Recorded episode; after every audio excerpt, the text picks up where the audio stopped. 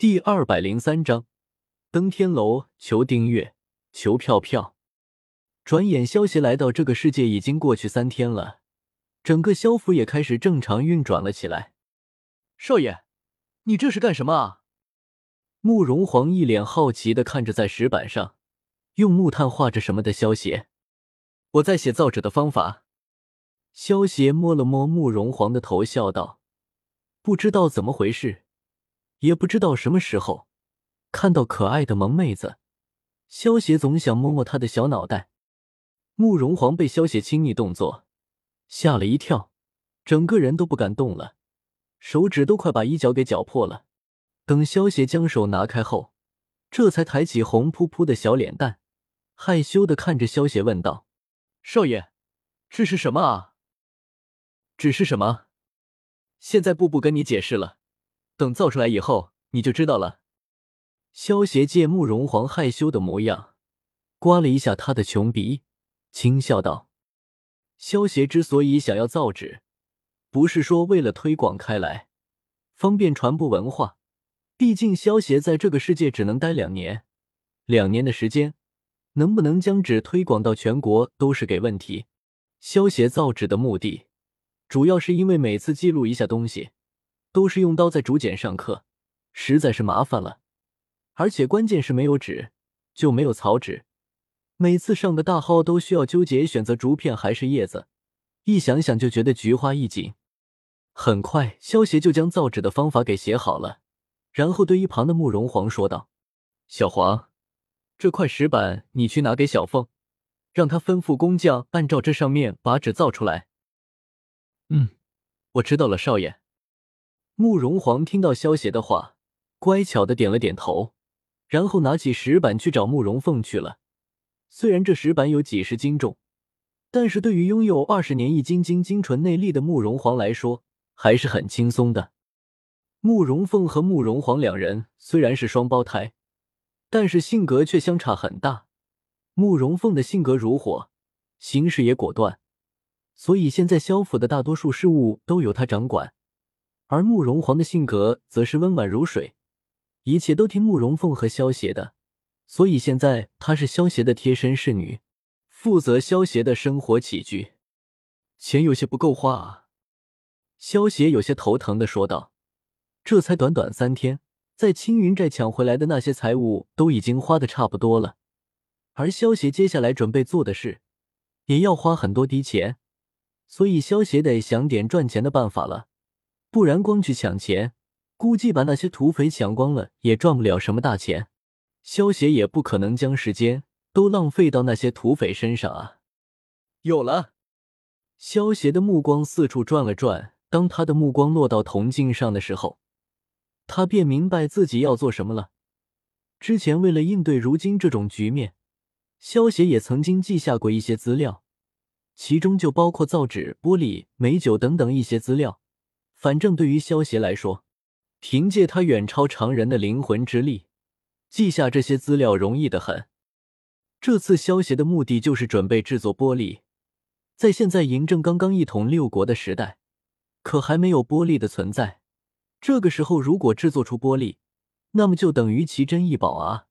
卖出去的话，简直就是暴利。其实主要还是因为萧协现在身处的是挑战世界。不能够将储物空间里的东西拿出来，否则随便拿点东西出来，在这个时代都是无价之宝。不过在此之前，还得去借点钱啊，真是劳碌命啊！萧协不由感叹一声。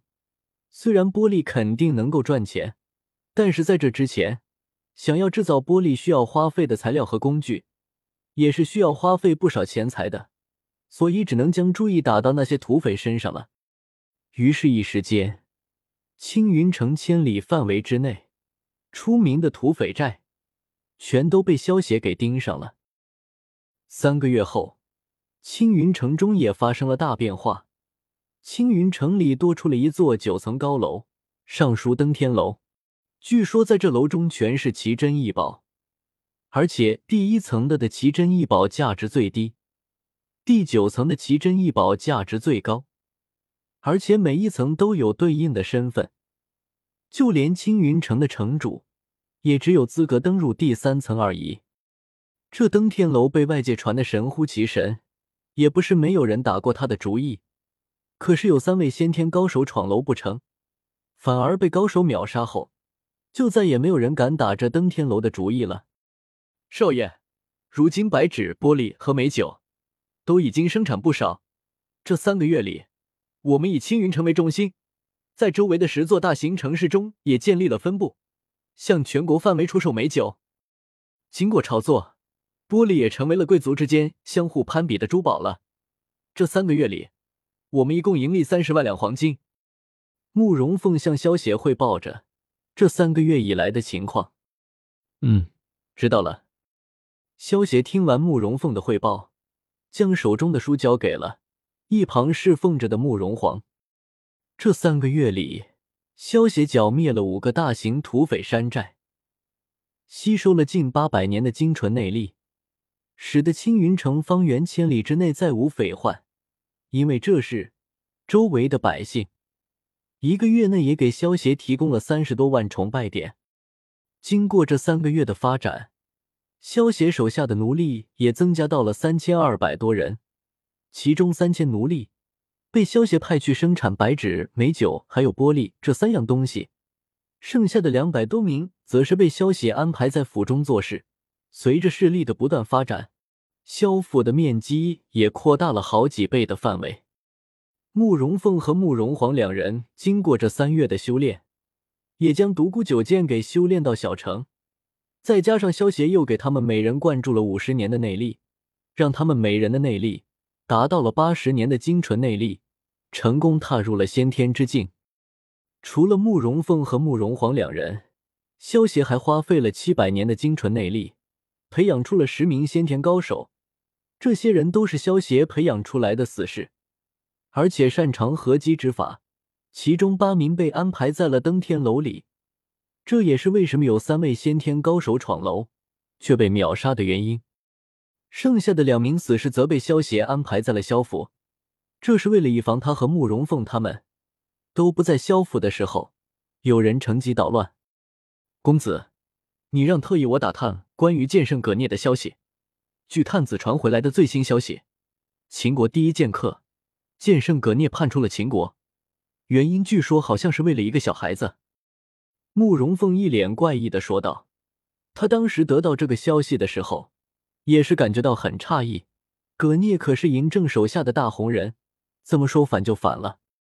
小黄，收拾一下，看来我们得出趟远门了。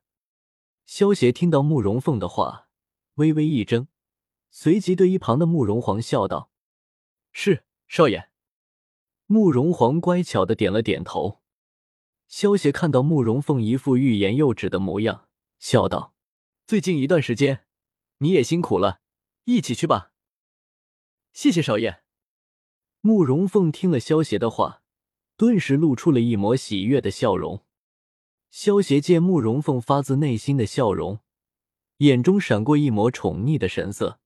虽然这几个月他一直将手下的事务打理的很好，但是他终究只是一名十六岁的少女，对于他来说，肩上的担子还是有些重了。尹一、尹二，我们离开的这段时间。萧府的护卫就由你们负责了。”萧邪淡淡道。“是。”萧邪话落，身后原本无人的地方，突然多出了两道黑影。两道黑影单膝跪地，恭敬的回道：“整齐的铁蹄声由远到近，这是三百人的军队，迅速把二人包围在一条两边都是悬崖的独道上。一位是身穿黑边白衫的中年男子。”另一个则是一个小孩，中年男人，一双剑眉，眼神凌厉，手持一把利剑，剑身上刻着“渊红”二字。除了剑圣葛聂，还能有谁？另一个看上去有些活泼调皮的小孩，自然便是荆轲的儿子金天明了。军队的将领骑着战马走了几步，向着士兵们喊道。这两个人是相国大人亲口下令缉拿的重犯，在他们身上携带着危及整个帝国的重大机密。那个将领拔出剑，指着这两个人，看着葛聂这位天下第一的剑客，压下心中的恐惧，喊道：“没有我的命令，谁也不准轻举妄动。”